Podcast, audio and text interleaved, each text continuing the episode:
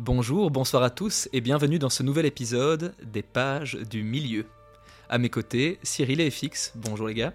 Bonjour à tous. Yo, bonjour tout le monde. Bonjour à tous. Pour rappel, après de nombreuses péripéties en comté, dans une forêt maléfique, des monts hantés et une halte au village de Brie, nos quatre hobbits se lançaient dans le dernier tronçon qui les séparait de Foncombe. Accompagnés du rôdeur Grandpas, dont le véritable nom est Aragorn, ils progressaient durant de longues journées entre marais, bois, plaines et sinueux détours pour brouiller les pistes de leurs poursuivants. C'est au mont Venteux qu'ils sont rattrapés un soir et attaqués par plusieurs spectres noirs, des Nazgûl. Bien que repoussés par Aragorn, ils arrivent cependant à blesser grièvement Frodon à l'épaule, pour qui les jours sont désormais comptés. Dans leur épuisante fuite, ils sont trouvés par un groupe d'elfes venus tout droit de Foncombe et menés par Glorfindel. Ils les aideront pendant plusieurs jours jusqu'à atteindre le domaine d'Elrond, où ils pourront tous trouver refuge et espérer sauver Frodon du mal qui se répand en lui. C'est là que les Nazgûl les pourchassent à nouveau, tout proche de mettre la main sur l'anneau et son porteur. Mais arrivés au guet de Brunen, ils seront heureusement emportés par la magie du fleuve qui les balayera d'une cavalerie aquatique. Sur le point de succomber à sa blessure, c'est là que nous avions laissé Frodon, inconscient, sur la rive. Aujourd'hui, nous le retrouverons soigné, entouré de ses amis, d'un magicien qu'il nous tardait de revoir, d'invités venus de contrées lointaines et surtout d'un parent que l'on ne pensait pas croiser ici.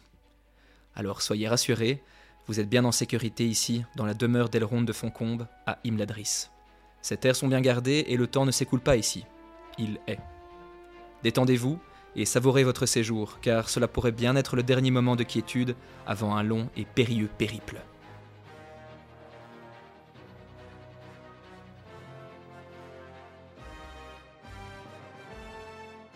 Chapitre 1, livre 2 Nombreuses rencontres. Frodon se réveilla et mit quelques instants à retrouver ses esprits.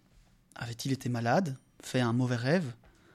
Il resta un instant allongé à écouter les chutes d'eau à l'extérieur et à observer le plafond qui lui paraissait bien étrange, traversé d'une poutre richement sculptée. Où suis-je? Et quelle heure est-il dit-il tout haut vers le plafond. Dans la maison d'Elrond. Gandalf s'écria Frodon. Oui, dit-il, je suis là. Et vous êtes chanceux d'y être aussi, après toutes les bêtises que vous avez faites depuis que vous êtes parti de chez vous. Frodon était trop bien pour débattre et se rallongea. Les souvenirs de son voyage commençaient à lui revenir. Pour rappel, ils sont partis de Cutsac le 23 septembre, et nous sommes maintenant le 24 octobre 3018 du troisième âge. Oh là là. Donc euh, un mois de périple hein, Est-ce qu'il faut. Et dont, dans ces un mois, il y a deux semaines où Frodon était blessé Ouais. entre les monts euh, brumeux Et- et. euh, Et Le mec est Mon passé venteux, à côté de la mort, littéralement. Il est genre au bout de sa vie et Gandalf, au moment de Vous avez fait des dit- bêtises, jeune homme. lui- lui dit euh, T'aurais pu mieux faire, Frodon. On dirait encore mon père. Salut papa. C'est une blague. C'est une blague. Frodon regrette fortement d'avoir mis l'anneau à Amonsoul. Gandalf, lui, brisait le silence ambiant en tirant sur sa pipe et soufflant des ronds de fumée par la fenêtre. Frodon s'inquiéta alors des autres. Ils sont tous sains et saufs, répondit Gandalf. Sam était encore ici il y a environ une demi-heure quand je l'ai envoyé se reposer. Que s'est-il passé au guet? dit Frodon. Tout semblait si sombre, si vague. Ça n'a rien d'étonnant. Vous commenciez à disparaître. La blessure triomphait de vous, finalement. Quelques heures encore et nous n'aurions pu rien faire pour vous sauver. Mais vous ne manquez pas d'endurance, mon cher Hobbit, comme vous l'avez montré à l'intérieur du tertre. Mais il s'en est fallu de peu. Ce moment fut peut-être le plus dangereux de tous. Si seulement vous aviez pu résister au mouvanteux. On dirait que vous en savez déjà beaucoup, dit Frodon. Je n'ai rien dit aux autres à propos du tertre. Vous avez parlé longuement dans votre sommeil, et il ne m'a pas été difficile de lire dans votre esprit et vos souvenirs. Ne vous inquiétez pas. Si j'ai parlé de bêtises tout à l'heure, je ne le pensais pas. Je pense le plus grand bien de vous et des autres. Ce n'est pas un mince exploit que d'être parvenu jusqu'ici malgré de terribles dangers, tout en conservant l'anneau. Frodon loua alors les bienfaits d'Aragorn, sans qui il n'y serait pas arrivé, et demanda ensuite à Gandalf ce qui s'était passé de son côté. Mais Gandalf ne voulut rien dire pour le ménager, sur les ordres d'Elrond. Frodon insista, mais Gandalf l'informa qu'il apprendra tout lors d'un conseil qui sera tenu très prochainement. Pour l'instant, je me contenterai de dire que j'ai été fait prisonnier. Il y a bien des puissances dans le monde, pour le bien ou pour le mal, et il en est d'autres auxquelles je n'ai pas encore été mesuré. Mais mon heure approche, le sire de Morgul et ses cavaliers noirs sont sortis. La guerre se prépare. Alors vous connaissiez déjà ces cavaliers? Oui, je vous ai déjà parlé d'eux. Car les cavaliers noirs sont les spectres de l'anneau, les neuf serviteurs du Seigneur des Anneaux. Mais si j'avais su qu'ils avaient refait surface, j'aurais immédiatement pris la fuite avec vous. Je n'ai entendu parler d'eux qu'après vous avoir quitté en juin. Je me suis pris d'affection pour le rôdeur, dit Frodon, même s'il est étrange et sombre par moments. En fait, il me fait souvent penser à vous. Je ne savais pas qu'il y avait des hommes comme lui chez les grandes gens. Je pensais, enfin, je les pensais simplement grands, et plutôt bêtes, ou bêtes et méchants, comme Bill Fougeron. Mais dans le comté, on ne connaît pas beaucoup les hommes, sauf peut-être les Brionnais. Oh, vous ne les connaissez pas beaucoup, non plus, si vous pensez que le vieux Norbert est bête, dit Gandalf. Il est sage, à sa manière. Mais des hommes comme Aragorn, fils d'Arathorn, il n'y en a plus beaucoup en Terre du Milieu. La lignée des rois d'au-delà de la mer est quasiment éteinte. Il se peut que cette guerre de l'anneau soit leur dernière aventure. Quoi? Vous voulez dire que le rôdeur est du peuple des anciens rois dit Frodon, ébahi. Je croyais que ces gens avaient tous disparu il y a longtemps. Je pensais qu'il n'était qu'un rôdeur. Qu'un rôdeur? Mais mon cher Frodon, c'est précisément ce que sont les rôdeurs. Ce sont ici, dans le Nord, les derniers représentants de ce grand peuple des hommes de l'Ouest. Ce n'est pas la première fois qu'ils me viennent en aide, et leur aide me sera nécessaire dans un proche avenir, car nous voilà parvenus à Foncombe, mais l'anneau n'y restera pas. Je suppose que non, dit Frodon. Mais ma seule pensée jusqu'à présent était de me rendre ici, et j'espère ne pas devoir aller plus loin. Ouais, bah, mon garçon. Frodon, il a quand même pas trop suivi euh, ce qu'Aragorn lui disait, parce qu'il lui disait assez clairement qu'il Oui. était euh, d'une euh, issue, d'une lignée a- assez noble et euh, prestigieuse. Mais j'avais posé la question lors d'un dernier épisode. Oui, il assume son héritage et le fait qu'il est d'une dain, etc. Mais est-ce qu'il lui a dit qu'il était l'héritier du trône de Gondor et d'Arnor? Non, pas à ce Non, non, point-là, non, c'est pas à ce point-là. Mais, mais est-ce qu'il lui a dit aussi qu'il il lui a dit qu'il descendait de des îles dures Il a, il, s'est carrément, euh, il s'est carrément présenté comme l'héritier des îles dures, il me semble. Mais, mais euh, Flashback Mais par contre, est-ce que ah, Frodon est au courant de qui est les îles dures? Non, moi, je- connaissant Frodon maintenant un peu plus, euh, j'aurais cru qu'il aurait un peu rejoint les points et il aurait compris que c'était pas juste un simple rôdeur Non, comme mais il ça, dit. ça, je crois qu'il Ouais. a compris, mais peut-être pas précisément ceux qui Mm. descendent de la lignée des. Parce qu'ils ont quand même tous Numériens. une. Même, même Sam, au final, a beaucoup écouté les, les histoires de Mhm. Bilbon.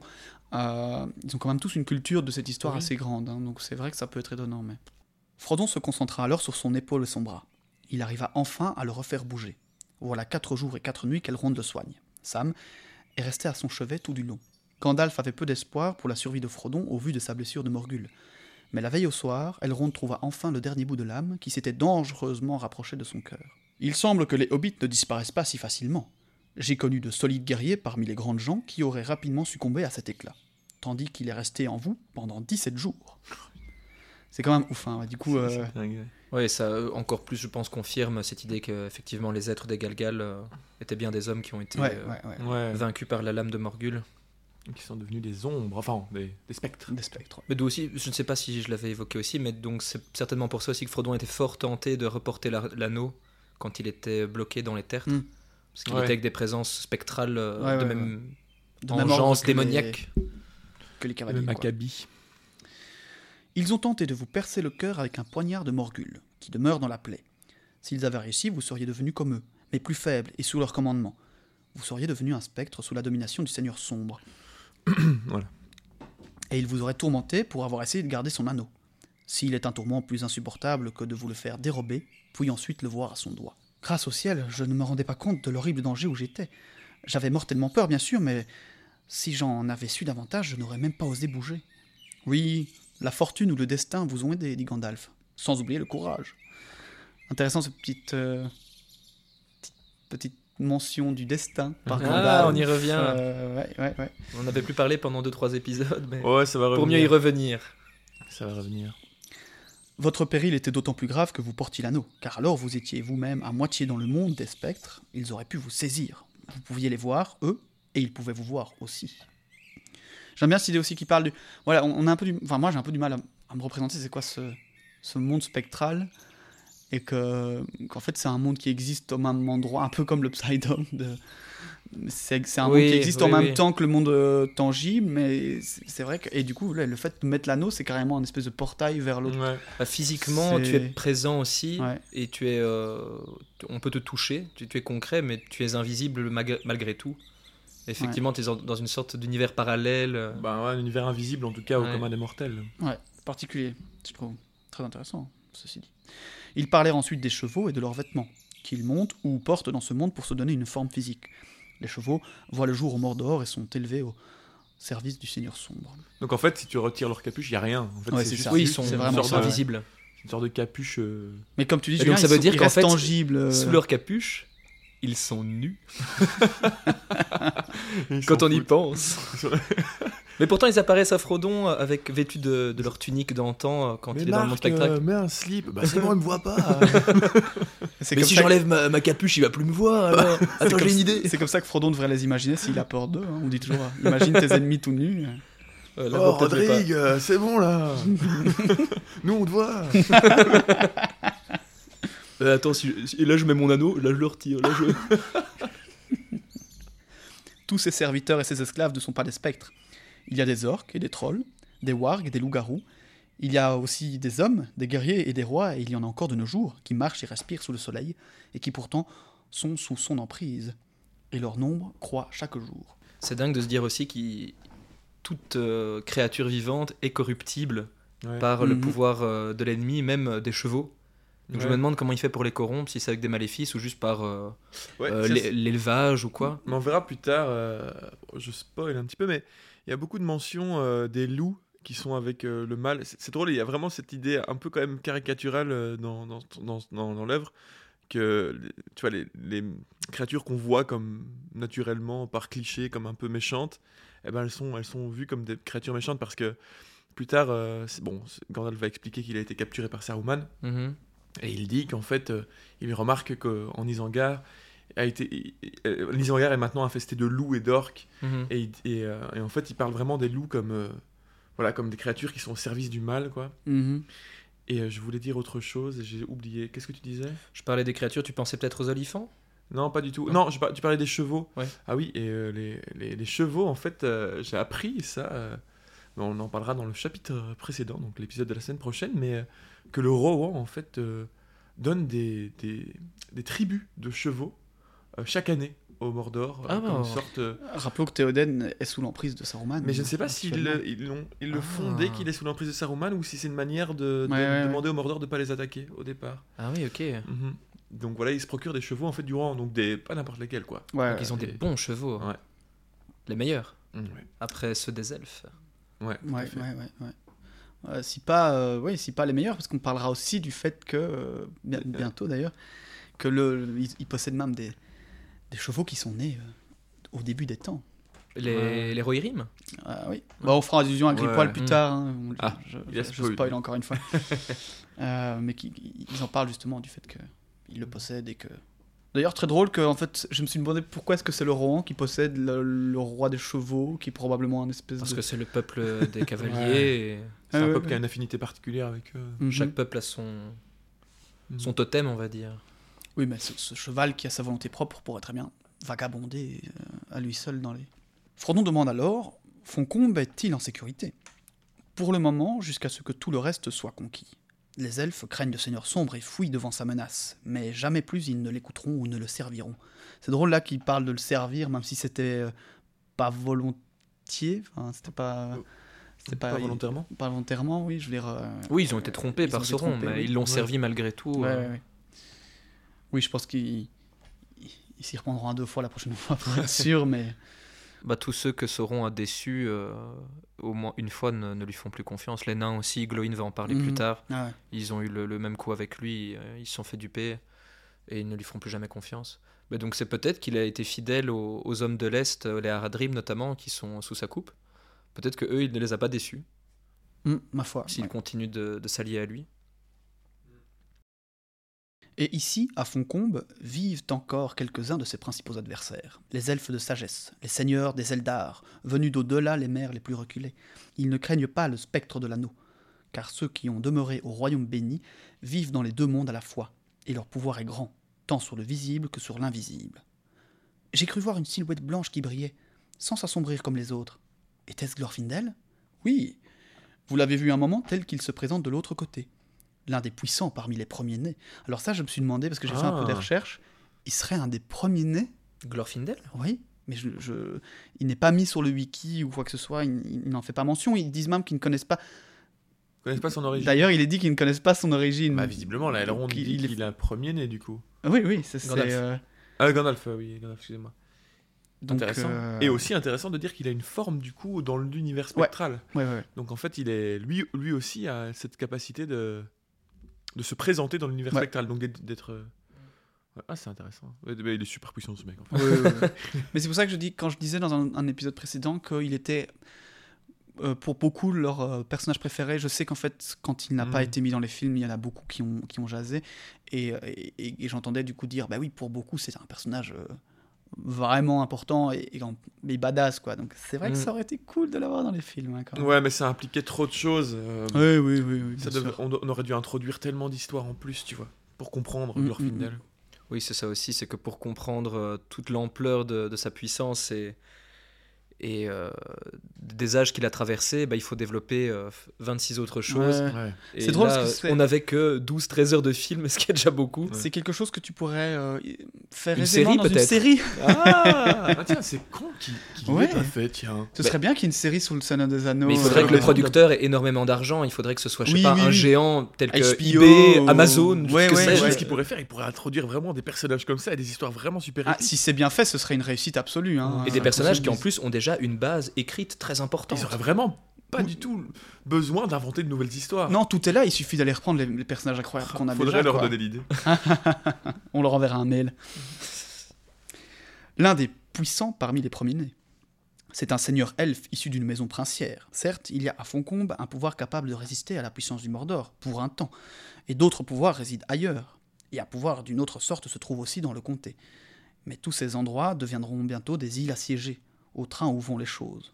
Le seigneur sombre déploie toute sa force. Ils font la mention aussi d'un pouvoir qui protégera la comté. Vous vous souvenez de quelque chose là-dessus?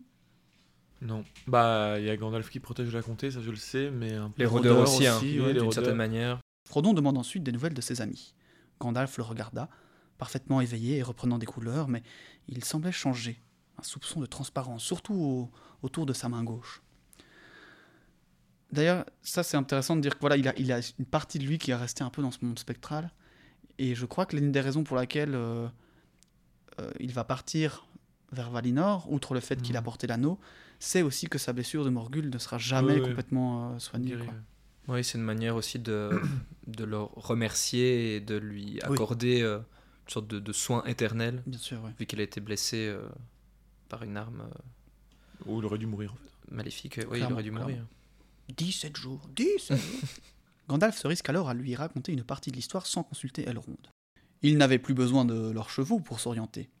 Parvenus au seuil de leur monde, vous étiez devenus visibles à leurs yeux, et de plus, l'anneau les attirait. Vos amis se sont vite écartés de la route, sans quoi ils auraient été renversés. Ils savaient que rien ne pouvait vous sauver si le cheval blanc n'y parvenait pas. Les cavaliers étaient trop rapides pour être rejoints, et trop nombreux pour être défiés. À pied, même Glorfindel et Aragorn, ensemble, ne pouvaient résister aux neufs tous réunis contre eux. Quand les neufs sont passés, ils ont couru jusqu'à une petite dépression non loin du guet. Glorfindel a alors allumé un feu en prédiction des crues à venir, car il savait ce qui arriverait si les cavaliers tentaient de traverser le guet. Du moment où l'inondation s'est produite, il s'est précipité au dehors, suivi d'Aragorn et des autres, tous armés de brandons. Un brandon, c'est un, un morceau de bois, un dé- en, C'est une torche espèce de enflammée, déchet, quoi. ouais, c'est ça, qu'on va enflammer. Pris entre le feu et l'eau, et voyant un elfe révélé dans son courroux, les cavaliers furent consternés et leurs chevaux pris de folie. Trois ont été emportés par le premier assaut de la crue, les autres, entraînés dans les eaux par leurs chevaux, ont alors été submergés. Est-ce la fin des cavaliers noirs demanda Frodon. Non. Leurs chevaux ont sans doute péri, et sans eux ils sont dépourvus. Mais les spectres de l'anneau eux-mêmes ne peuvent être aussi facilement anéantis. Toutefois, nous n'avons plus rien à craindre d'eux pour le moment. Le reste de la compagnie a alors traversé le guet et retrouvé Frodon étalé au sol, et ils le pensèrent mort. Les gens d'Elrond sont alors venus à leur rencontre, et ils ont monté Frodon jusque Rivendell. Qui a déchaîné les flots demanda Frodon. Elrond en a donné l'ordre, répondit Gandalf. La rivière qui coule en cette vallée est sous son commandement, et elle peut se soulever avec colère s'il a grand besoin de bloquer le guet. Dès que le capitaine des spectres de l'anneau s'est avancé dans l'eau, les eaux se sont gonflées. J'y ai ajouté, s'il m'est permis de le souligner, quelques touches personnelles. Vous ne l'avez peut-être pas remarqué, mais certaines vagues prenaient la forme de grands chevaux blancs surmontés de brillants cavaliers. Donc ça, ce serait du coup une petite... euh, On a joué le Gandalf. Le, le fait de Gandalf. Il y a Frodon qui est en train de se faire euh, trucider euh, par des, des Nazgûl, et Gandalf, tout ce qu'il trouve à faire, c'est à faire des petites formes dans l'eau. Moi, je vais mettre un skin sur ce sort. Tiens, je viens de le débloquer. Et bien des rochers grinçaient et roulaient. Pendant un temps, j'ai craint que nous n'ayons soulevé un trop grand courroux, que la crue n'échappe à notre maîtrise et vous emporte tous. Une grande vigueur agite les eaux qui descendent des cimes enneigées de la montagne de brume. Le temps était maintenant au repos et aux réjouissances. Ah, ce cher Bilbon, dit Frodon d'une voix ensommeillée. Je me demande où il est. Je voudrais bien qu'il soit ici pour entendre cela. Ça l'aurait fait rire. La vache sauta par-dessus la lune et le pauvre vieux troll. Sur ce, il tomba dans un profond sommeil. Encore une mention de la, la magie de Gandalf qu'on voit peu dans les films, mais qui revient ici où on se rend compte euh, Ouais, de sa puissance. Et c'est pas jeter des petits sorts avec une baguette, Hmm. c'est encore au-delà de ça. Ouais. Ouais. C'est la magie dans cet univers, elle est tellement plus. Elle a plein de formes. Ouais, ouais, c'est. Mais d'ailleurs, euh, on, dit, on parle aussi, on en a pas reparlé. Gandalf a lu dans les esprits et les souvenirs de, de Frodon. Hmm. Euh, il le dit au début de- du chapitre. Enfin, c'est intéressant aussi. Ils ont plein de. Quand il dit qu'il l'a entendu parler pendant son sommeil, donc c'est plus pour dire qu'il l'a, il a été trifouillé dans sa mémoire. Ouais, ouais, ouais. Bah, Ah il dit ouais. qu'il a parlé, mais il dit aussi qu'il n'a pas eu de mal à voir dans, Mm. dans son esprit et Ouais. dans ses souvenirs. Quoi. Donc, Mhm. euh, je peux peut-être en profiter pour faire un petit. euh, Maintenant que nous sommes officiellement à Foncombe, Oui. un petit passage sur ce- cette petite ville. Qu'est-ce que tu as à nous raconter sur Foncombe? Alors Foncombe, Rivendell en anglais, Imladris en sindarin, c'est donc une ville elfique et la maison d'Elrond. C'est situé sur le bord d'une gorge étroite de la Brunnen, bien cachée au pied des montagnes brumeuses. Elrond fonde la ville en 1697 du deuxième âge quand il est censé aller aider en Erégion, mais arrive trop tard, et il est obligé de se replier avec les survivants. Ils font alors de la vallée une place forte, face à laquelle Sauron tiendra un siège, avant que celui-ci ne soit détruit lors de l'arrivée des Numénoriens. Gil-galad et Elendil y passeront lors de la dernière alliance. Après le désastre des champs aux Iris, où Isildur perdut la vie, son quatrième fils Valendil sera recueilli par Elrond à Fonconde pendant huit ans, avant qu'il ne prenne son trône. Il y aura un nouveau siège de 1356 à 1409 du troisième âge par les forces d'Angmar, lequel sera brisé par des renforts venus de Lothlorien. Après la chute du royaume d'Angmar en 1975, tous les héritiers d'Isildur vivront à Foncombe. Ok. Ah, C'est amusant de se dire que ça a été pris euh, en, en siège euh, autant de fois.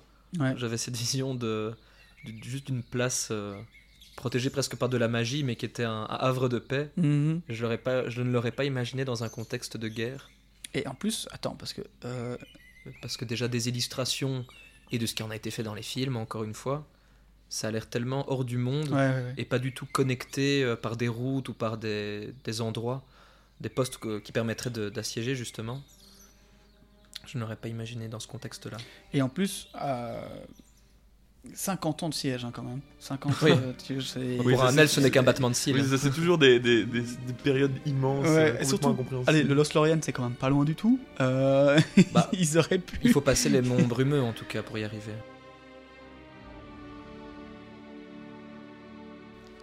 Bilbon avait dit vrai au sujet de cet endroit lorsqu'il le décrivait jadis à Frodon. On s'y sentait tant en sécurité, et le seul fait de se trouver là était un remède à la fatigue, à la peur ou à la tristesse.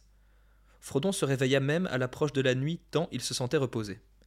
Et parce qu'il avait grand faim, en bon hobbit. Son bras lui semblait presque totalement guéri, et il n'eut aucune peine à s'habiller avec les vêtements propres qui étaient laissés dans sa chambre. Son anneau se trouvait sur une chemise, muni d'une nouvelle chaîne, plus légère, mais résistante. Il le rangea dans sa poche. C'est en se changeant devant un miroir qu'il constata qu'il avait maigri depuis son départ de cul-de-sac, et il se trouvait ressembler à son oncle dans sa jeunesse. Il vit même quelque chose qui avait changé dans son visage. On frappa à la porte. C'était Sam. Il s'empressa de prendre la main de son maître et s'exclama de joie en voyant qu'elle avait regagné toute sa chaleur. Oh, c'est merveilleux de vous voir debout et semblable à vous-même, monsieur. Euh, Ce soir, vive la joie Sam le guida à travers les lieux de Foncombe qu'il avait eu l'occasion d'arpenter depuis leur arrivée. Lui qui voulait voir des elfes, il en était servi. Ils descendirent de nombreuses marches, ils sortirent dans un jardin en terrasse au-dessus de la rive escarpée de la rivière, et Frodon trouva alors ses amis sous un porche du côté est de la maison. Le jour touchait lentement à sa fin, et l'atmosphère était chaude. Le son de l'eau vive et des cascades retentissait, et le soir était empli d'une légère senteur d'arbres et de fleurs, comme si l'été s'attardait encore dans les jardins d'Elrond. Merry et Pipin accueillèrent leur ami triomphalement. Pipin appelle à ce moment Frodon Seigneur de l'anneau, ce que Gandalf réprimande. C'est bien Sauron le Seigneur. Et d'ailleurs, je me demandais pourquoi est-ce que c'est le titre du livre? Pourquoi Ah. est-ce que le titre de- du Seigneur des Anneaux, ça porte le nom de l'ennemi?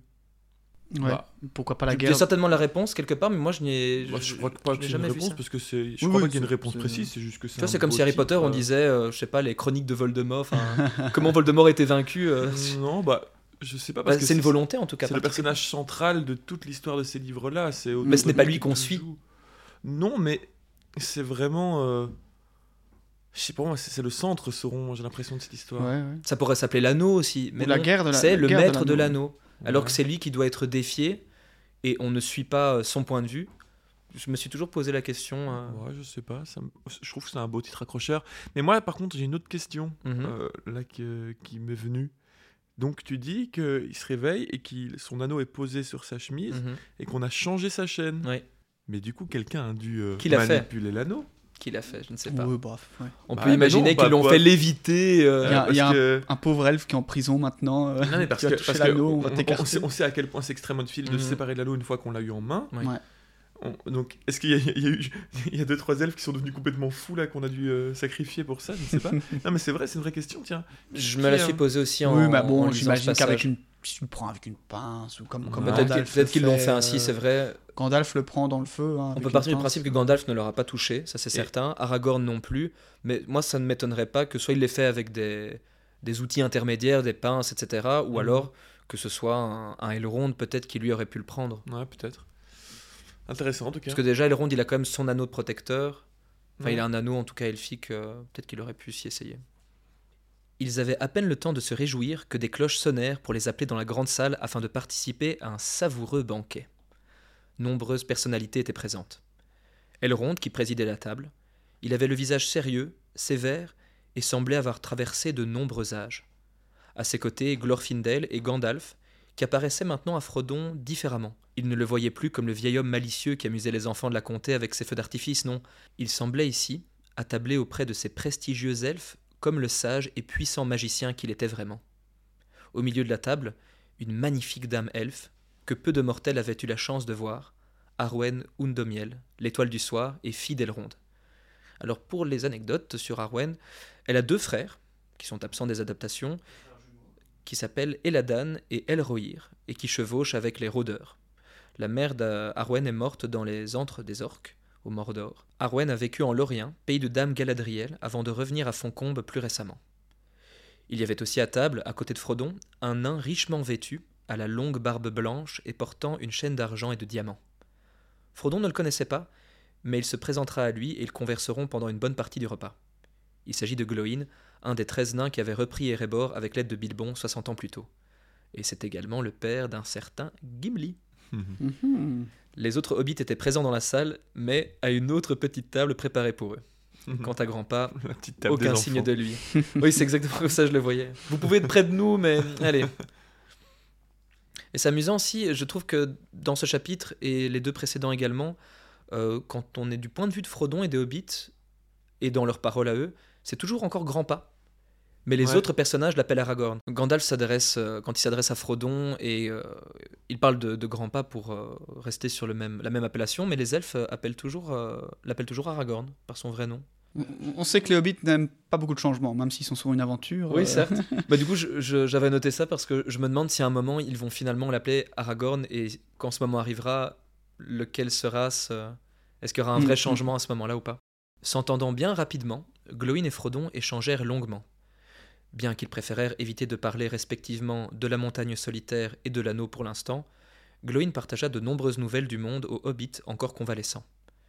Il lui parla de Grimbeorn l'Ancien, le fils du change-peau Beorn que l'on voit dans le Hobbit, cet euh, homme qui peut se transformer en ours, et qui était à présent le seigneur de nombreux hommes forts, et que dans leur pays, situé entre les montagnes et la forêt noire, ni orques ni loups n'osaient pénétrer. Ce serait grâce à eux, les Béornides comme ils sont appelés, que le passage du Val jusqu'à Foncombe est encore possible. Les Bardides du Val, gouvernés par les petits-fils de Bard l'archer, celui qui avait vaincu Smaug, demeuraient encore. Quant à son peuple, Glowin ne fut pas avare d'informations, surtout avec un voisin de table aussi poli et intéressé que l'était Frodon. Il y a beaucoup à dire, du bon et du mauvais, mais surtout du bon. Nous avons jusqu'ici été fortunés, quoique nous n'échappions pas à l'assombrissement de ces temps. Dain est toujours roi sous la montagne, et il a passé sa 250e année, vénérable et fabuleusement riche. Sur les dix compagnons qui ont survécu à la bataille de Saint-Carmé, sept sont encore avec lui. Moi-même, Doualin, Dori, Nori, Bifur, Bofur et Bombur. Ce dernier est maintenant si gros qu'il ne peut plus se mouvoir de son lit à la table et qu'il faut six jeunes nains pour le soulever. Quant à Balin, Ori et Oin, on l'ignore. C'est en grande partie à cause de Balin que je suis venu demander l'avis des elfes. Mais assez. Parlons de choses plus joyeuses. Il s'empressa de discuter du travail des métaux, de la baisse de qualité des armures et épées forgées depuis la venue du dragon. Ce n'est que dans l'exploitation minière et dans la construction que les nains auraient surpassé les temps anciens. Frodon renchérit en parlant avec une admiration perceptible de son oncle, qui d'après lui serait émerveillé de voir toutes les œuvres réalisées par ses anciens compagnons depuis la désolation de Smog. Le festin finit par s'achever, et Elrond, suivi par Arwen et puis toute la tablée, se levèrent pour rejoindre une autre salle où il n'y avait guère de table, mais où un feu clair brûlait dans un âtre situé entre des colonnes sculptées. Il s'agissait de la salle de feu, dédiée aux poésies, chants, contes, mais aussi pour trouver de la quiétude et y réfléchir. À leur entrée, des ménestrels commencèrent de faire entendre une douce musique. La salle se remplit lentement, et Frodon contempla avec ravissement les belles personnes ainsi rassemblées en grand nombre, la lumière dorée du feu qui jouait sur leurs visages et chatoyait dans leurs cheveux. Soudain, il remarqua, non loin de l'autre bout du feu, une petite forme, sombre, assise sur un tabouret, le doigt appuyé contre une colonne. À côté était posée à terre une tasse et du pain. Frodon se demanda si le personnage était malade, si jamais on pouvait être malade à Foncombe, et qu'il n'avait pu se rendre au festin. Le sommeil semblait avoir fait tomber sa tête sur sa poitrine, et son manteau sombre était ramené sur son visage. Elrond s'avança et se tint debout à côté de la forme silencieuse. Éveillez-vous, petit maître. Voici un ami qui vous a longtemps manqué. L'étranger releva son capuchon. Bilbon s'écria Frodon. Ah Bonjour, Frodon, mon garçon. Je suis resté ici assis, à ton chevet avec Sam chaque jour. Mais pour ce qui est du festin, je ne pratique plus beaucoup ce genre de choses à présent. J'avais autre chose à faire, je me tenais là à penser. Je le fais beaucoup et c'est ici le meilleur endroit. À vrai dire, vous êtes tous sortis de votre banquet trop tôt, et vous m'avez dérangé en pleine composition d'une chanson. Sam vint prendre place auprès d'eux. Ils s'entretinrent à mi-voix, sans prêter attention à la gaieté et la musique qui remplissaient la salle alentour. Bilbon n'avait pas grand-chose à dire de lui-même. Je suis arrivé ici sans grande aventure et j'ai poursuivi mon chemin avec les nains jusqu'au Val, mon dernier voyage. Je voulais retrouver les enchantements de la forêt noire, visiter Esgarotte, revoir la montagne solitaire. Mais l'âge, je crois, m'a finalement rattrapé. Alors je suis revenu ici et depuis, je m'occupe. J'ai continué à écrire mon livre. Je compose des chansons que les elfes chantent de temps en temps, juste pour me faire plaisir, je pense, car naturellement elles ne sont pas vraiment assez bonnes pour Foncombe. C'est fou comme le temps ne semble pas s'écouler ici, tu ne trouves pas? Il existe, simplement. Cela me laisse la place pour penser, écouter. Et j'ai entendu parler de l'anneau. Mais Gandalf ne m'a pas dit grand-chose. Qui aurait imaginé que mon anneau causerait tant d'histoires? J'ai pensé plusieurs fois retourner le chercher à Hobbitbourg, tu sais, mais je me fais vieux et ils ne m'ont pas laissé faire. Gandalf et Elrond semblaient penser que l'ennemi me cherchait dans tous les coins. Gandalf a même ajouté bah, que l'anneau t'appartenait et qu'il veillait sur toi. Alors j'ai laissé aller les choses. Oh, je suis si heureux de te revoir, mon cher petit hobbit. C'est quand même intéressant de noter que visiblement Bilbo n'a pas du tout conscience de, de ce qu'il a porté pendant des années en fait. Ouais. Bah, il ne le réalise que maintenant, plus ou moins. Et la facilité avec laquelle il est quand même détaché de cet anneau-là. Il en parle, il a voulu aller le rechercher, mais c'est quand même léger par rapport à Gollum qui. Je crois que le fait d'être à l'aide. Ouais. Je suppose que la magie des elfes doit. Et il y a apaiser ce renoncé de désir, son mais- plein gré aussi. Ça, c'est une, information seul, que. Gandalf euh, Ouais. va mentionner plusieurs Ouais. fois dans l'histoire. C'est que le fait qu'il ait pu y renoncer de lui-même, Ouais. il n'est pas perdu. Contrairement à Gollum qui a dû y renoncer euh, bah, parce qu'il n'avait pas le choix. Mhm. Bah, D'ailleurs, il n'y a pas renoncé vu qu'il continue de le chercher. Regardant soudain Frodon avec une intensité différente, Bilbon lui demanda à voix basse s'il avait l'anneau sur lui, ce à quoi Frodon répondit par l'affirmative, bien que sentant une grande réserve à le lui montrer. Mon vieil anneau, puis-je le voir? J'aimerais tellement le tenir une dernière fois. Frodon le sortit de sa poche avec lenteur. Bilbon tendit la main, mais Frodon ramena brusquement l'anneau dans sa veste. Une ombre semblait soudain être tombée sur eux, et à travers celle-ci, Frodon eut une horrible vision. son oncle devant lui n'était plus qu'une petite créature ridée, au visage avide et déformé, les yeux débordant de leurs orbites, et il tendait des mains osseuses et tâtonnantes pour s'emparer de son précieux. Il eut envie de frapper son oncle. La musique s'était arrêtée, et il n'y avait plus aucun bruit. Bilbon regarda vivement le visage de Frodon, et se passa la main sur les yeux. Je suis désolé de t'avoir imposé tout ça, mon garçon. Désolé que tu doives supporter ce fardeau. Je suis désolé pour tout. Quelqu'un d'autre doit poursuivre à ma place. Les grandes histoires n'ont pas de fin. Chacun de nous doit aller et venir dans le récit. Il n'y a peut-être plus de voyage pour moi. Enfin, qui sait Mais ne nous en tourmentons pas pour l'instant. Donne-moi de vraies nouvelles, raconte-moi tout sur la comté.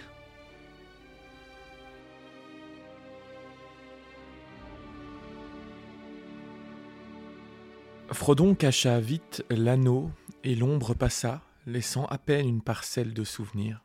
La lumière et les musiques de Foncombe l'environnèrent de nouveau. Bilbon souriait et riait, tout heureux.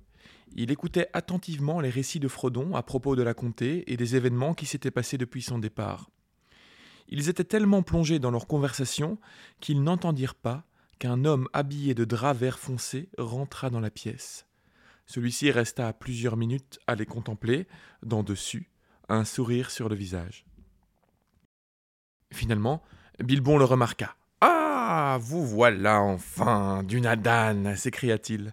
Euh, pourquoi l'appelez-vous Dunadan? demanda alors Frodon. Nous l'appelons Grand-Pas. Le Dunadan, dit Bilbon. On l'appelle souvent ainsi ici, mais euh, je pensais que tu connaissais assez l'elfique pour comprendre Dune-Adan, homme de l'Ouest ou Numénoré. Hein. Bon, ce n'est pas le moment des leçons. où, où avez-vous été, mon ami? ajouta-t-il à l'adresse d'Aragorn. Pourquoi n'étiez-vous pas au festin? Euh, La dame Arwan était présente. ce, ce, tonton gênant qui dit Et alors? Alors Alors? Comment ça se passe? Aragorn explique alors que Eladan et Elrohir étaient revenus des terres sauvages inopinément et qu'ils devaient aller aux nouvelles. Donc tu l'as, tu l'as dit, hein, donc Eladan et Elrohir, c'est donc euh, les, les euh, frères d'Arwen.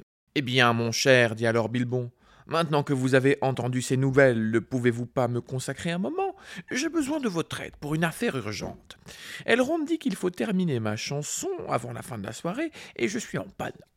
Allons dans un coin pour la fignoler. Grandpa l'accompagna alors, souriant. Ils laissèrent Frodon en tête-à-tête avec lui-même pour un moment, car Sam s'était endormi. Il se sentait terriblement seul, bien qu'il était entouré de gens de Foncombe, mais ceux-ci étaient silencieux, car ils écoutaient attentivement les musiques et les voix environnantes. Au début, la beauté des mélodies et les mots entrelacés en langue elfique étaient incompréhensibles, mais Frodon fut aussitôt sous le charme de la musique. Les mots semblaient prendre forme, et il eut des visions de terres lointaines et de choses brillantes qu'il n'avait encore jamais vues ou imaginées devant lui. Bientôt, il eut la sensation qu'une rivière dorée le trempait et le noyait. Il sombra rapidement sous son poids, brillant, dans un profond royaume de sommeil. Il vagabonda longuement dans un rêve de musique qui se muait en eau courante, puis soudain, il entendit une voix qui lui parut être celle de Bilbon. La chanson qu'il entendait contait l'histoire d'Erendil, un semi-elfe qui demeurait en Arvenienne. Et les paroles expliquaient comment il avait construit un bateau à la proue en forme de cygne et les voiles en bel argent. Il s'était armé et était parti à la recherche d'Aman, les terres immortelles des elfes, pour quémander leur aide contre Morgoth, le seigneur noir qui ravageait les terres du milieu. La chanson décrivait comment il avait été incapable de trouver les terres sacrées, malgré avoir parcouru toutes les eaux de la terre. Mais bientôt, Elwing, sa femme, transformée en oiseau, lui vint apporter le joyau le plus éclatant de l'univers, un silmaril qu'elle fixa sur sa couronne. Il repartit alors à la recherche d'Aman sur son bateau et trouva finalement ce qu'il cherchait. Il pénétra alors sur les terres elfiques et fut mené à Valinor. Il fut accueilli et revêtu de blanc elfique.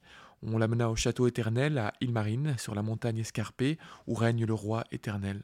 Et des visions d'au-delà du monde lui furent montrées.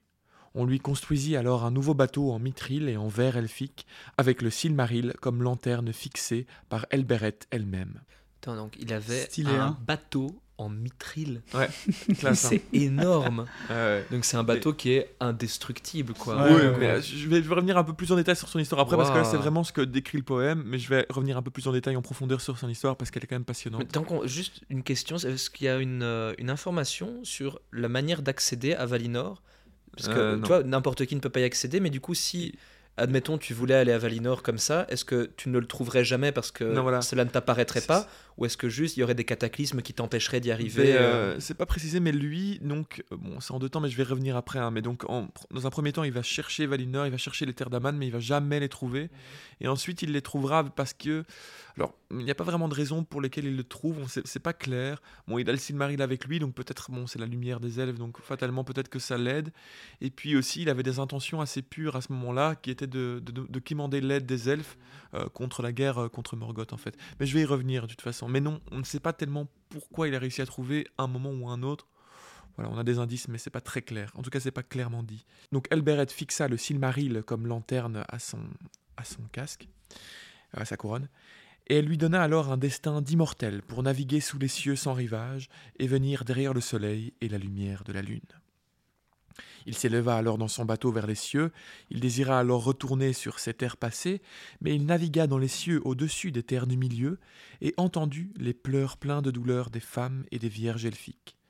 Son destin était maintenant de passer, d'étoile en orbite, sans jamais demeurer sur nos rivages où vivent les mortels, à jamais héros d'une mission sans repos, portant au loin sa brillante lumière. Le chant cessa, Frodon ouvrit les yeux et vit que Bilbon était assis sur son tabouret au milieu d'un cercle d'auditeurs qui applaudissaient en souriant. Donc c'est, c'est Bilbon qui avait conté cette chanson.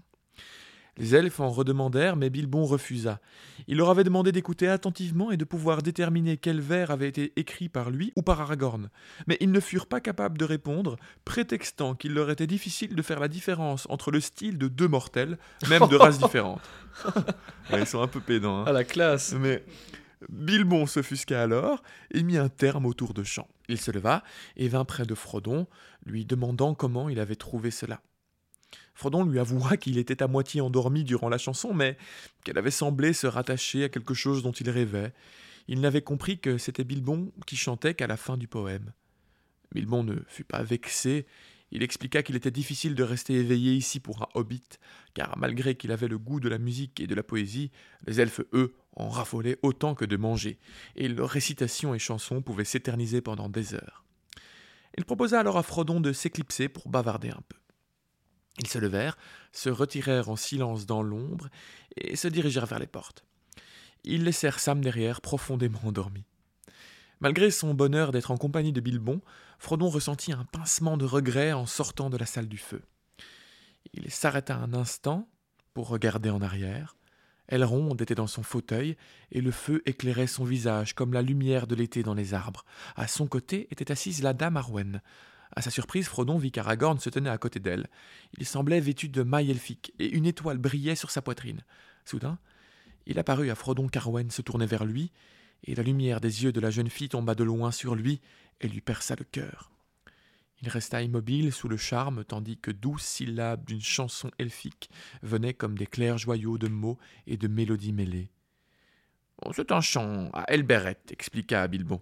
Ils le chanteront maintes fois ce soir, ainsi que d'autres chants du royaume béni. Viens donc. Il mena Frodon dans sa petite chambre, et ils parlèrent longuement, non pas des périls et des dangers qu'ils avaient vécus, mais de belles choses qu'ils avaient vues ensemble dans le monde. Les elfes, les étoiles, les arbres, le doux déclin de la brillante année dans les bois.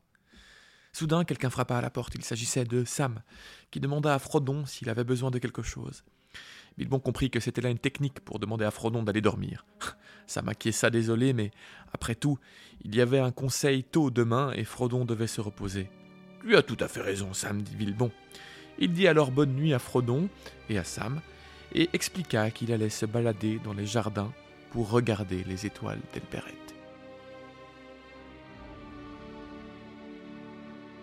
Je- vais juste revenir sur euh, Elberet qu'on évoque euh, souvent euh, dans ce chapitre et qu'on a déjà évoqué d'ailleurs. Elberet, en fait, c'est simplement un nom qu'on donne, c'est le nom elfique qu'on donne à, la Valar Varda, qui est une des, donc des Valar, une des grandes déesses, et qui est euh, celle qui a donné euh, la lumière aux étoiles, en fait, qui a créé, entre guillemets, les étoiles, donc qui est considérée comme la Valar qui a fait le plus gros œuvre. Et c'est donc une Valar qui, qui est extrêmement euh, priée par les elfes, et il est dit que sa prière a un pouvoir énorme de... peut, que sa prière peut même suffire à éloigner les ténèbres, et c'est ce que fait d'ailleurs Frodon euh, quand il est attaqué par les Nazgûl. Il fait une invocation à Elbereth euh, pour essayer, voilà, pour essayer d'éloigner les, les, les, euh, les ténèbres. Donc voilà, une, une déesse très puissante. Il le fait relativement consciemment, alors il n'est pas poussé par un pouvoir extérieur. C'est parce que c'est un nom qui lui est familier Oui, je crois que, Bilbon. visiblement, vu qu'ils en parlent assez, assez communément ici dans, dans cette scène que je viens d'évoquer, euh, je pense qu'il il est au conscient de qui est Elbereth. Hmm. Ah bah là justement aussi, je, en regardant euh, parce qu'en off euh, on s'est un peu corrigé sur euh, sur Elberet et euh, je vois une information, je trouve assez amusante, très anecdotique dans les films de Jackson dans la communauté de l'anneau. Quand Sam et Frodon quittent la comté, ils voient au loin des elfes dans une forêt et les elfes chantent une chanson très mélancolique. Et bien en fait la chanson qu'ils chantent c'est c'est en fait le poème Oui, oui. euh, à Elberet Giltoniel qui est, qui est Oui, mais chanté c'est- parce à ce moment-là. aussi euh, ce que ce qu'entend là maintenant euh, Frodon en quittant la pièce, et c'est ce que lui dit euh, Bilbon, c'est que c'est un poème qu'il chante tout le temps. C'est vraiment parce qu'Elbereth est extrêmement extrêmement prié par les par les, les elfes. C'est vraiment leur leur valeur de premier choix si on veut. quoi. c'est un peu leur Vierge Marie à, à eux quoi. Et il y aurait également une autre reprise de ce poème dans Le Retour du Roi, cette fois-ci dans le troisième film, on est dans les versions longues, hein, là dans ces scènes-là, euh, quand Aragorn prend le palantir à Minas Tirith et qu'il veut confronter Sauron, eh bien des paroles que Sauron dirait, ce serait euh, des... il reprendrait des paroles du poème, mais pour se moquer et narguer Aragorn. Bon Mm. après là franchement pour l'entendre et le savoir, si c'est pas dans les le appendices des films, Ouais, ouais. euh, il faut être super fin et savoir parler Ouais, l'elfique. euh, Ah, nous, on en langue bientôt. maternelle. La prochaine fois qu'on le regardera, on sera là. Ah, attention, poème à Elbereth. Eh, tu savais qu'à ce moment-là, en fait, euh, Oui, on, on- on- on est bien au-delà du, du gros orteil d'Aragorn, nous. hein. Cassé sur le casque, oui. que le poème était un poème d'Elbereth. Impress your friends with those facts. Mm. Et du coup, je vais euh, revenir maintenant sur euh, Erendil, hein, Ah. parce que ça vaut la peine de parler d'Erendil. C'est vraiment... euh, en fait, je connaissais un peu le personnage, mais là, en m'y plongeant un peu plus pour cet épisode, eh ben, j'ai appris des trucs assez, assez incroyables, et je pense... à- euh, je me tente un peu à dire ça, mais je pense que ça va devenir un de mes personnages préférés de cet univers, parce que c'est vraiment... C'est vraiment incroyable son histoire, et en fait... En fait, je vais déjà vous dire un truc qui va me- vous mettre un peu sur le cul, je suis sûr que vous le saviez pas. Mais c'est que Erendil, c'est le tout premier personnage que va imaginer Tolkien bien avant le Hobbit. Et c'est, et c'est le tout premier personnage sur qui il va écrire un poème en 1914. Waouh. Donc, euh, Waouh. en- en- il, y a extrêmement longtemps, bien, bien avant euh, la création du Hobbit, il était encore jeuneau, hein, il avait la vingtaine, et il était, euh, il était chez sa grand-mère d'ailleurs. Il passait une partie de ses... Ah non, c'est sa tante, excuse-moi, sa tante, Jeanne Néave, si vous voulez tout savoir, pendant les vacances scolaires. Et en fait, Ah il bah a oui, lu... il était tout jeune. Mais il avait 20 la vingtaine, donc il devait être à il- l'université, il avait notre quelque chose comme ça. Ouais. Et euh, en fait, il a lu un- à l'époque un poème qui s'appelle Christ, qui est un, un recueil de trois poèmes, Christ 1, Christ 2, Christ 3, de Cynewulf, qui est un poète anglais euh, fin 17e, donc à peu près 1600 et quelques, dont deux vers du Christ 1 de Cynewulf disent, dans, je vais d'abord le dire en, en- en vieil anglais et puis en, Hum, Fais-toi plaisir. en, en- en français. Donc en bien anglais, c'était E alla erendel engla beortast offer midangeard monum sendid. Bien sûr. À tes souhaits. Oui, voilà. Mais vous l'avez entendu, E alla erendel. Et en fait, en français, ça veut dire Salut Erendel, le plus brillant des anges envoyé aux hommes sur la terre du milieu. Ce sont des vers Ah. de Cynewulf. Waouh. Donc, donc carrément, il- Tolkien va reprendre cette idée de la Terre du Milieu directement de ces vers-là, de Cynewulf. Ok. Et aussi le nom d'Erendel, Erendil. Et en fait, euh, ici, Cynewulf, euh, Erendel, c'est une référence à Christ, parce que, à Jésus-Christ, Hein. parce qu'en fait, ce sont trois poèmes qui parlent de, de l'arrivée de Christ, de son ascension dans Christ 2, et puis euh, de son retour dans Christ 3. Et donc, Erendel est entre guillemets directement inspiré de Christ, en tout cas euh, vient, vient de, de ces poèmes qui parlent de Jésus-Christ, de Cynewulf.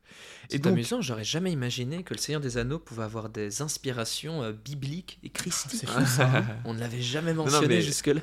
Donc, donc, donc Erendil est, est, euh, est vraiment euh, le premier personnage que Tolkien invente. Ah, c'est fou. Et donc, inspiré par ces lignes que je viens de vous lire, il écrit le poème Le voyage d'Erendel, l'étoile du soir, qui racontait le voyage dans le ciel d'un navigateur Erendel.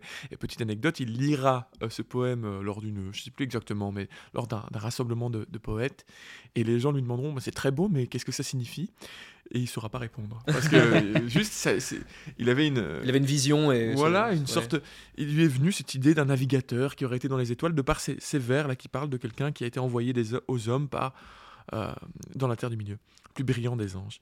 Et donc voilà, c'est donc le tout premier personnage qu'il aura inventé. Et puis plus tard, après le Hobbit, quand il va commencer à créer, euh, enfin en fait, entre le Hobbit etc, il va continuer à écrire plein de contes, plein de légendes. Et puis quand il va tout rassembler en un univers, bah, il va en faire un personnage de son de son univers. Le légendarium. Voilà. Et donc, qui est Erendil dans l'univers de Tolkien et de la Terre du Milieu? Mhm. Eh bien, Erendil est le fils de Tuor et Idril, Mhm. hein, un couple mythique entre un humain et un elfe, donc c'est un demi-elfe. Il naît à Gondolin, cité légendaire, qui se fit attaquer par Morgoth lorsqu'il avait 7 ans. En fait, Maëglin, le neveu du roi Turgon, donc le roi de Gondolin, euh, trahit la cité car Morgoth le tortura, le, le captura et le tortura et lui promit la main de, la, de sa cousine Idril, euh, donc la femme de Tuor. hein. Et, euh, Dont il était amoureux. dont il était amoureux, exactement. Et euh, donc lors de la bataille, Maëglin tenta de tuer Erendil, qui était le, le fils de Tuor et Idril, pour, euh, pour en fait voler Idril à Tuor, mais il, fit- il fut lui-même tué par Tuor. Donc Erendil prit alors la fuite et sortit indemne de la bataille avec ses deux parents. Ils se réfugièrent tous trois en Arvenienne, à l'embouchure du fleuve Sirion.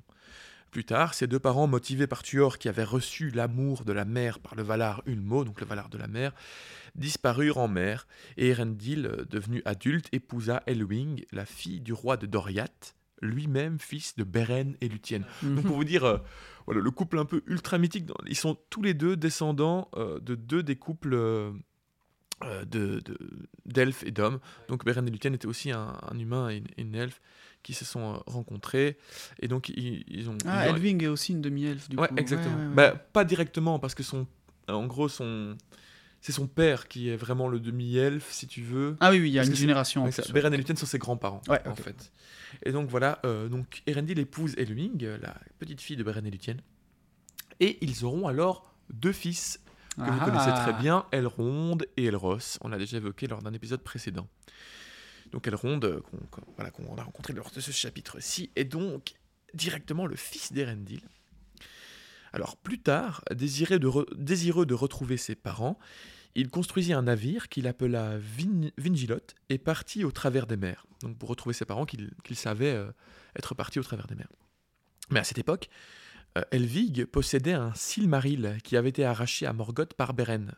Donc un Silmaril, c'est une des pierres elfiques euh, légendaires qui avait été créées par Fëanor, qui sont des pierres qui contenaient vraiment toute la beauté des elfes, et que Morgoth, non, Morgoth s'était emparé. Et Beren avait réussi à en récupérer un, il l'avait euh, passé de génération en génération jusqu'à Elvig, enfin deux générations en gros. Mais les fils de Fëanor, euh, en apprenant que Elvic euh, possédait un, un Silmaril, entreprirent de le récupérer et attaquèrent l'Arvenienne et massacrèrent tout le monde. Donc ça c'est un des, des massacres fratricides, encore une fois, entre les elfes. Voilà. Gilgalad et Círdan tentèrent d'envoyer des navires pour venir en aide aux elfes attaqués, mais en vain. Elvig, elle, arrive à s'échapper en possession du Silmarine, et elle est transformée en oiseau par Ulmo, et arrive à retrouver Erendil en mer. Donc euh, ça c'est des choses que j'ai déjà évoquées dans le poème, mais Ouais. voilà. Ça, Euh, je- un peu. Je crois qu'on dit Kirdan. Kirdan- excuse-moi, d'accord. Donc voilà, donc Elvig est transformée en, en- en oiseau, elle rejoint, elle retrouve Erendil en mer, elle reprend euh, forme humaine et elle lui explique la situation. Et Erendil, lui, alors pense que ses fils sont morts, mais en fait ils ont été euh, juste capturés et mis Mhm. en captivité, mais ils ne sont pas morts. Mais il pense qu'ils sont morts, et il pense qu'il du coup il a plus rien à perdre, et il, il décide de, de mettre le cap encore une fois sur Aman, qu'il n'a pas réussi à trouver jusque-là, donc la terre des elfes, mais grâce au Silmaril, ou peut-être à l'intervention des dieux, on ne sait pas tellement, il trouve enfin les terres immortelles, et il arrive à convaincre les elfes de rentrer en guerre contre Morgoth, peut-être parce que ses intentions étaient pures. Ça, c'est...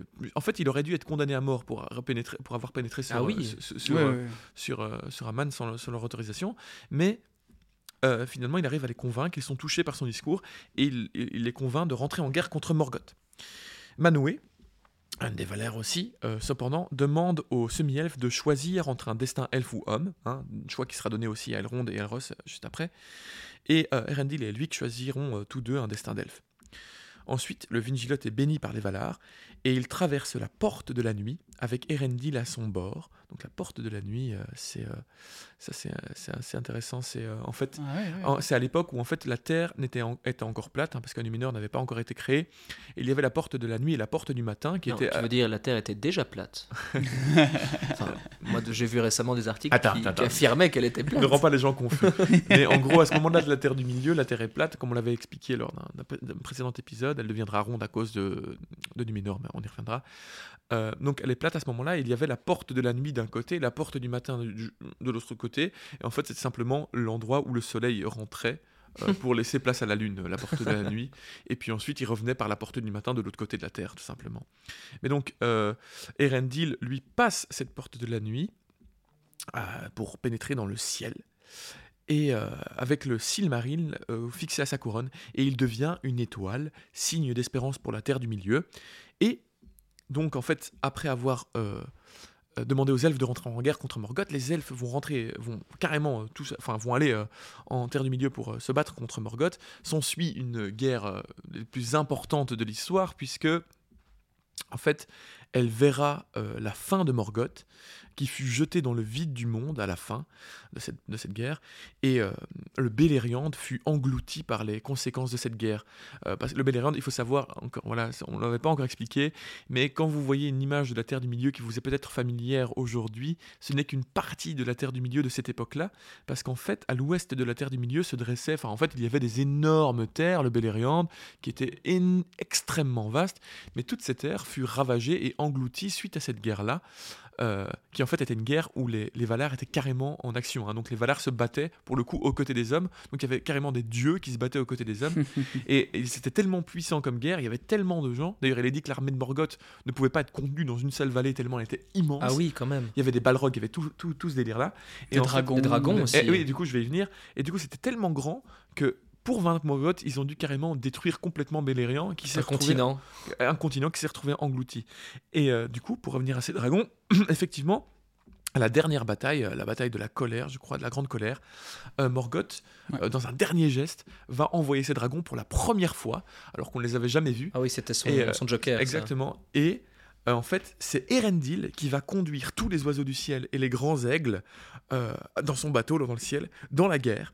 Et il va vaincre les dragons avec son armée d'oiseaux. et il va tuer lui-même Encalagon le Noir, qu'on avait Mhm. déjà évoqué. C'était le, le plus grand, le euh, plus grand des, des dragons, le plus fort des dragons. Je crois que j'avais vu une fois un- une image sur euh, internet, sur Nangag ou autre, où Ouais. il faisait une comparaison en taille des, des dragons dans les, les œuvres Ouais. de fiction. Ouais, ouais.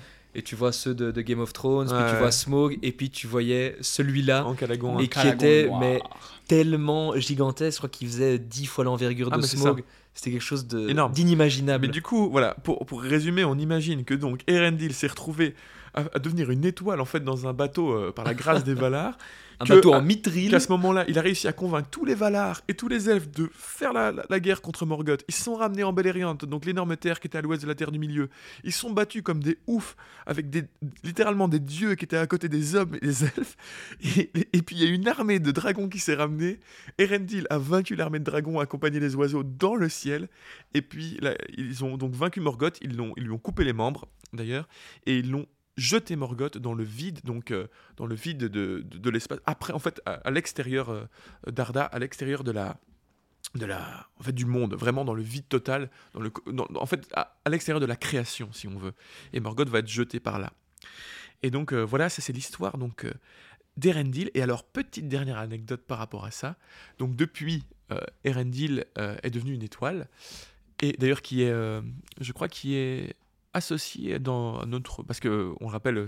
Selon Tolkien, bon, euh, cette histoire est l'histoire de notre passé, de notre monde à nous, et Erendil serait de nos jours en fait Vénus. Voilà. Euh, si donc si vous observez Vénus, Qui n'est pas une étoile, je rappelle. Hein. oui, une, pla- une planète, mais euh, du coup très brillante, et qui est euh, donc, euh, nous avons euh, Erendil encore dans notre ciel, ce serait Vénus.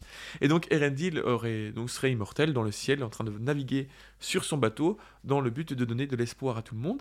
Mais attention, il est annoncé que lors du, euh, que lors du, euh, euh, Dagor, Dagorat. Mhm. Donc en fait, la- dans la deuxième prophétie de Mandos, Mandos qui est aussi un Valar qui a fait des prophéties, Mandos annonce qu'il y aura le Dagor Dagorat, c'est-à-dire la fin de temps, le jugement dernier, le Ragnarok. Mhm. C'est vraiment d'inspiration aussi pour le coup, un peu viking, mais très chrétienne aussi, cette, cette idée que en fait le mal va revenir une dernière fois, Satan va revenir une dernière fois, Morgoth va réussir en fait le jugement dernier aussi. en fait. Morgoth va réussir à, à, à, retraverser la, porte de la nuit et à revenir dans le monde. Et c'est alors que, genre, en fait, il est, il est dit, c'est vraiment un délire complet. En, en gros, tous les elfes vont revenir et en fait, Erendil va revenir du ciel pour se battre contre Morgoth aux côtés de plein d'elfes et surtout de Turin. Et c'est Turin à qui il reviendra d'abattre euh, Morgoth une bonne fois pour toutes. Et Turin va donc euh, abattre Morgoth le mal une bonne fois pour toutes. Et à ce moment-là, tous les elfes vont être ramenés à la vie.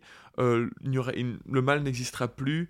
et en gros, ils vont rebâtir. euh, je crois que les nains et tout ça vont aider à, rebat- à rebâtir avec les Valar la terre du milieu, une terre du milieu parfaite. Donc c'est vraiment l'idée de bah, du jugement, en fait, du, de la résurrection, De l'apocalypse, quoi. Oui, l'apocalypse, de la résurrection du Christ, qui mettra fin aux souffrances en vaquant, en vaquant le mal, en vaquant Mhm. Satan. Bah, j'attends toujours, mais. voilà. mais, donc, euh, mais donc voilà. Mais donc euh, aussi encore une fois une petite parallèle entre, comme on l'a dit, vu que Erendil a été quand même directement inspiré d'un poème qui parle de Christ. euh, et puis en fait, il aura comme mission de revenir du ciel aussi pour se battre contre le mal. Donc il y a une vraie parallèle entre Ouais. et, euh, et Jésus, même si elle s'arrête là, puisque c'est quand même pas euh, Dieu incarné ni, ni rien, mais et c'est pas lui non plus qui va directement abattre Morgoth, c'est Oui. Turin, mais il va quand même venir se battre aux côtés des autres à ce moment-là. Donc voilà pour euh, l'histoire d'Erendil, un personnage extrêmement central dans l'univers Ouais, ouais, ouais. de Tolkien. C'est fou les inspirations euh, que qui, qui devait avoir pour euh, écrire son histoire parce que moi j'ai plein de plein d'images même de, de récits de mythes de l'antiquité euh, quand il, il est sur son bateau et qu'il pense que ses fils sont morts. Je pense à euh, à, à Égée qui, qui pensait que son fils était mort parce qu'il n'avait pas mis la voile en revenant de son voyage. Une voile euh, il n'avait pas changé de voile. Et du coup voyant le bateau arriver il pensait que son fils était mort il s'était Ah jeté oui. dans la mer. Ouais. Il y, a, y a un peu de ça. Je, je- je ne sais pas si c'est les Amazones, je dis peut-être une, une connerie, donc euh, contredisez-moi ou, ou, ou confirmez ce que je dis dans les commentaires si ce n'est pas le peuple des Amazones ou d'autres peuples qui étaient particulièrement hostiles vis-à-vis des étrangers et qu'accoster sur leur territoire euh, ou rentrer en- dans leur territoire pouvait euh, être synonyme de peine de mort. Mhm. Mais tu as aussi euh, ces êtres euh, qui se transforment en, en animaux, le fait aussi de choisir ton destin, entre guillemets, en tant qu'enfant de Dieu, où tu peux être un demi-dieu, par exemple Achille, qui est demi-dieu parce qu'il est l'enfant d'une mortelle et, et d'un dieu, Ouais, ouais. et qui doit choisir s'il veut un destin de mortel, d'homme banal, ou alors, un, un destin épique mais tragique, et donc une Bah, mort toute euh, jeune. Il y a plein de... Bah, ça se Ouais, recoupe, ouais, hein, le- christianisme aussi va piocher Oui, dans oui, ces oui. récits-là, évidemment. Le professeur. hein. Tolkien était un spécialiste de tous ces mythes et Bah tout oui, ça. Donc je, finis par l'oublier. Pour moi, le- c'était juste un linguiste, mais c'était quand même un prof d'histoire aussi sent, euh, quoi. émérite. Mais en tout cas, ouais, Erendil, le personnage euh, assez, assez ouf. Euh, et puis je vous invite, moi, à, à aller voir un petit peu sur, cette, sur sa lignée, en fait, parce qu'il y a son père aussi, Tuor, Idril. Euh, c'est en général des, des histoires assez passionnantes et assez complètes. Enfin, je dirais peut-être pas complètes, mais qui sont assez fournies, quoi. Euh, Il y, a- il y a de quoi faire, quoi. Donc c'est vrai que c'est assez, assez chouette. On en parle dans le Silmarillion de ça? Parce que j'avais pas été Ouais, aussi bien loin sûr, pour le bien voir. sûr, évidemment. C'est bien détaillé. Ah oui, oui, on parle évidemment de ça dans Silmarillion. Ok. Et euh, du coup, euh, moi, ce que, ce que j'aime là-dedans, c'est de se rappeler que donc Elrond est carrément le fils d'une étoile. Quoi. Et genre vraiment, dans- C'est pas une façon de parler. c'est ouais, ouais, ouais, ouais. c'est- c'est stylé. Ils ont quand même abandonné leur gosse. Euh, bon, parce qu'il y avait un... Là, il pensait qu'ils étaient morts. Oui, d'ailleurs, ils se feront euh, adopter, entre guillemets, par, euh, par l'un des fils de, de Féanor. Mhm. les deux derniers euh, qui les ont capturés, qui sont les deux derniers en vie. Qui- de- de- les, les fils de Féanor qui ont un peu. euh, oui, il y a eu les Kinsley, les. Comment tu disais en français Les, Les Les régicides. fratricides. les, les euh, fratricides, les. les meurtres fra- Enfin, en tout cas, les... on parle. Il y a plusieurs euh, moments de l'histoire de la Terre du Milieu où les elfes s'entretuent, et c'est souvent à cause de Fëanor. Et, euh, et- enfin, c'est même À toujours, chaque fois, toujours même. à cause de Fëanor. Et euh, oui, on appelle ça les. Voilà, les... En, en anglais, c'est les Kinsley. Donc, euh, Un, les kin, je pensais que c'était Kin, non. king. Ok.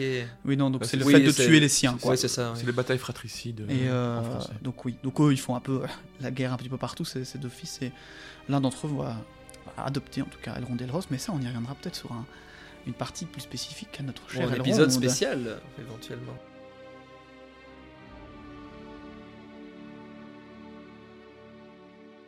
C'est la fin de cet épisode. Avec FX et Cyril, j'aurai le plaisir de vous retrouver dans une semaine pour le prochain chapitre, le Conseil d'Elrond. Il y sera question de l'anneau et son destin, du sort de la Terre du Milieu et d'une communauté de l'anneau. Si cet épisode vous a plu, n'hésitez pas à lui laisser une note sur la plateforme avec laquelle vous l'avez écouté. Partagez-nous vos remarques, questions, réflexions sur notre page Facebook ou Instagram, les pages du milieu, ou par mail, les pages du milieu à gmail.com. Merci de nous avoir écoutés et à la semaine prochaine. Je voudrais juste euh, rajouter un, un dernier petit truc parce que ma sœur et, et son copain sont actuellement en Nouvelle-Zélande, Oh. partis en, en périple et ils vont, euh, ils vont euh, traverser les terres des hobbits et, Ah. et puis la terre euh, des rois. Et, et du coup, je sais que Antoine m'écoute, donc nous écoute. Et donc, si tu entends ça, c'est pour vous. Dédicace à, Clotilde et Antoine. À bon quand voyage. notre voyage en, en Ce sera bientôt pour nous, bientôt. Ouais, ouais. Eh bien, salut à tous. À la semaine prochaine. Ciao, Merci, ciao. à bientôt.